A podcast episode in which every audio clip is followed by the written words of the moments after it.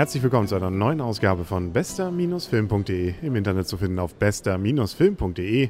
Und der Arne und der ich, wir stehen wieder vor dem Cinemax in Kiel. Und zwar mitten im Cup in Kiel. Und wir haben uns gerade, soll man sagen, entführen lassen, wie auch immer, ins Wunderland. Nämlich mit Alice im Wunderland in 3D. Und war es ein Wunder? Also 3D tat jetzt nicht Not, würde ich mal sagen. Es war, war nett, waren 5 Euro mehr als normal.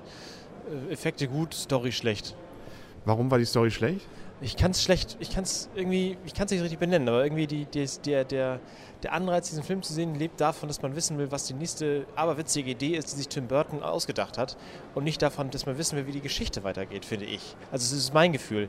Ich, für mich ist, das, ist die Geschichte einfach zu dünn.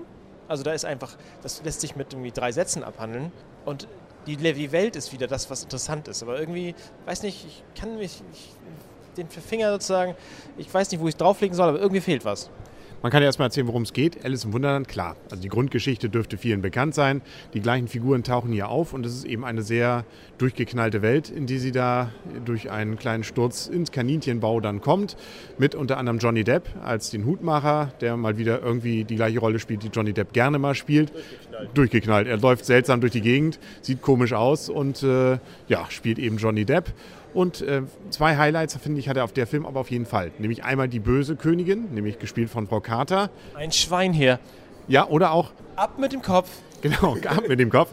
Und ich fand auch die, die, den, die Katze cool. Die fand ich auch irgendwie ganz nett.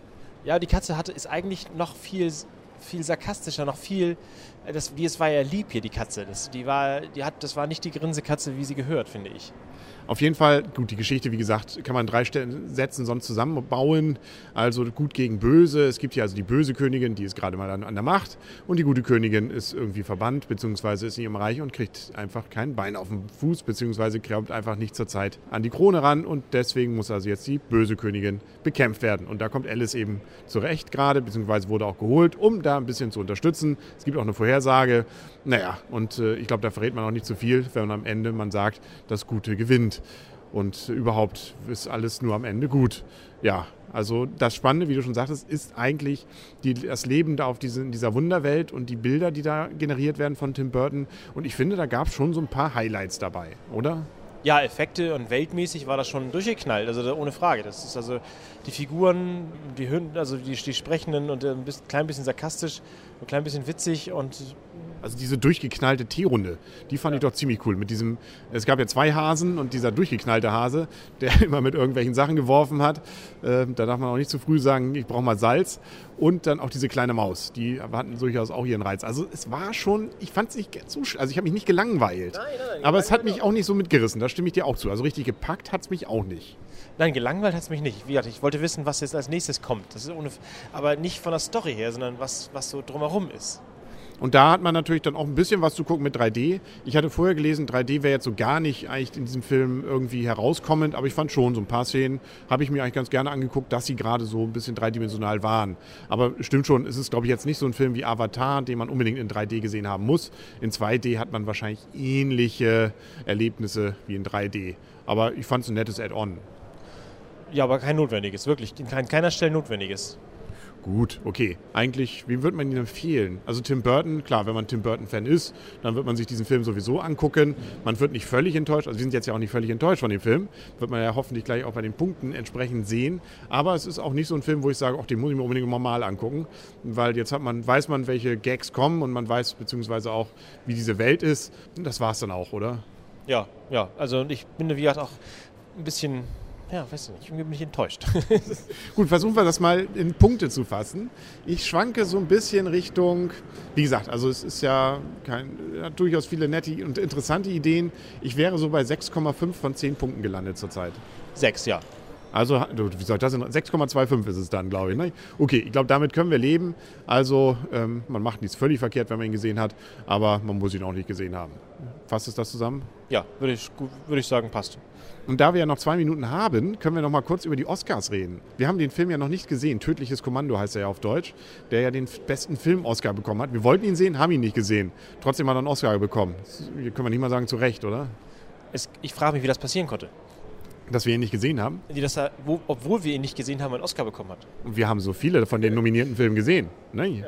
Aber gut, was hat es genutzt? Nix. Auch uns hört ja wieder keiner, obwohl der soll wohl wirklich ganz gut sein. Vielleicht läuft er jetzt ja nochmal, dann kann man sich den nochmal angucken. Es geht da nämlich darum, um eine Truppe, die im Irak Bomben entschärft. Und das scheint wohl ganz gut rübergekommen zu sein. Beste Schauspielerin, Sandra Bullock, hat am Tag vorher noch die Goldene Himbeere bekommen für einen anderen Film. Heute lief hier auch schon die Vorschau für diesen Film, wo sie, glaube ich, den entsprechenden Oscar auch für bekommen hat. Frauenfilm. Ein Frauenfilm, ja. Er, sie, also es ist irgendwie auch so ein bisschen seltsam, glaube ich, die Geschichte. Nämlich eine Weiße hilft einem doofen Schwarzen. So kommt zumindest dieser Trailer rüber. Und äh, der ist wahrscheinlich doch nicht ganz so doof, aber da gab es auch ein paar Rassismusvorwürfe gegen diesen Film, weil die Story da doch ein bisschen äh, vielleicht auch mit ein paar Klischees dann wieder arbeitet. Nichtsdestotrotz, die hat einen Oscar für bekommen. Gut, ja, auch immer wieder witzig mit den Amis. Speed war besser. ja, genau. Na Gott, ja. Weißt du es? Wir haben ihn ja noch nicht gesehen. Können wir ja gar nicht beurteilen. Der Trailer reicht mir. Da hat sie aber auch nicht viel gespielt, geschauspielert, oder? Nee, da habe ich mich auch gefragt, ob das die Ausschnitte für den Oscar waren. Nein, bei Speed meine ich. Ja, aber der Film war cooler. Na gut. Und Herr Walz, beste Nebenrolle. Ne? Ich glaube, der war gesetzt. Da gab es gar nichts drumherum. Ein Österreicher kriegt also wieder mal einen Oscar und ja, weil er einen Rechten gespielt hat. Ja, okay. es ist, äh, gehört vielleicht irgendwie dazu.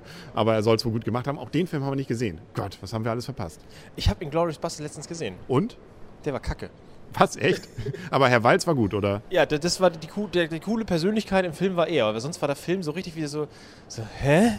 Er hat ja auch keinen Oscar für den besten Film bekommen, ja, aber für die beste Nebenrolle. Zu Recht. Ja. Gut, also so gesehen war es mal wieder ganz interessant zu sehen, was so an Oscars verteilt wurde. Herr Bridges, Bridges, Jeff Bridges, hat endlich auch mal einen Oscar bekommen. Ja. Vorgestorben. Ist er so alt schon? Keine Ahnung, er sieht immer so nicht so alt aus. Ja, okay. Vielleicht so mit irgendwann. Für sein Lebenswerk. ich glaube, der hat es wirklich für die beste Hauptrolle bekommen. Ja, genau. Und Avatar nur drei Oscars und glaube ich in den ganzen Technik. Bereichen. Ich hätte mich auch gewundert, wenn der für den besten Film. Also der technisch ist er ja auch brillant, ist ein Erlebnis, den zu gucken, aber von der Story war er ja auch eher Durchschnittsware bis äh, eigentlich überhaupt nicht überraschend. Also so gesehen wäre es, glaube ich, hohn gewesen, den als besten Film zu bezeichnen. Ja, muss ich dir leider recht geben, stimmt schon. Genau. Gut, ja. Schauen wir mal. Also ich glaube, Alice im Wunderland wird keinen Oscar bekommen. War der für irgendwas nominiert? Wahrscheinlich nicht. Und äh, Schauen wir mal, was nächstes Jahr dann kommt und was wir jetzt auch als nächstes gucken werden. Ein paar ganz interessante Filme werden laufen und wir werden davon berichten, oder? Doch, sicher.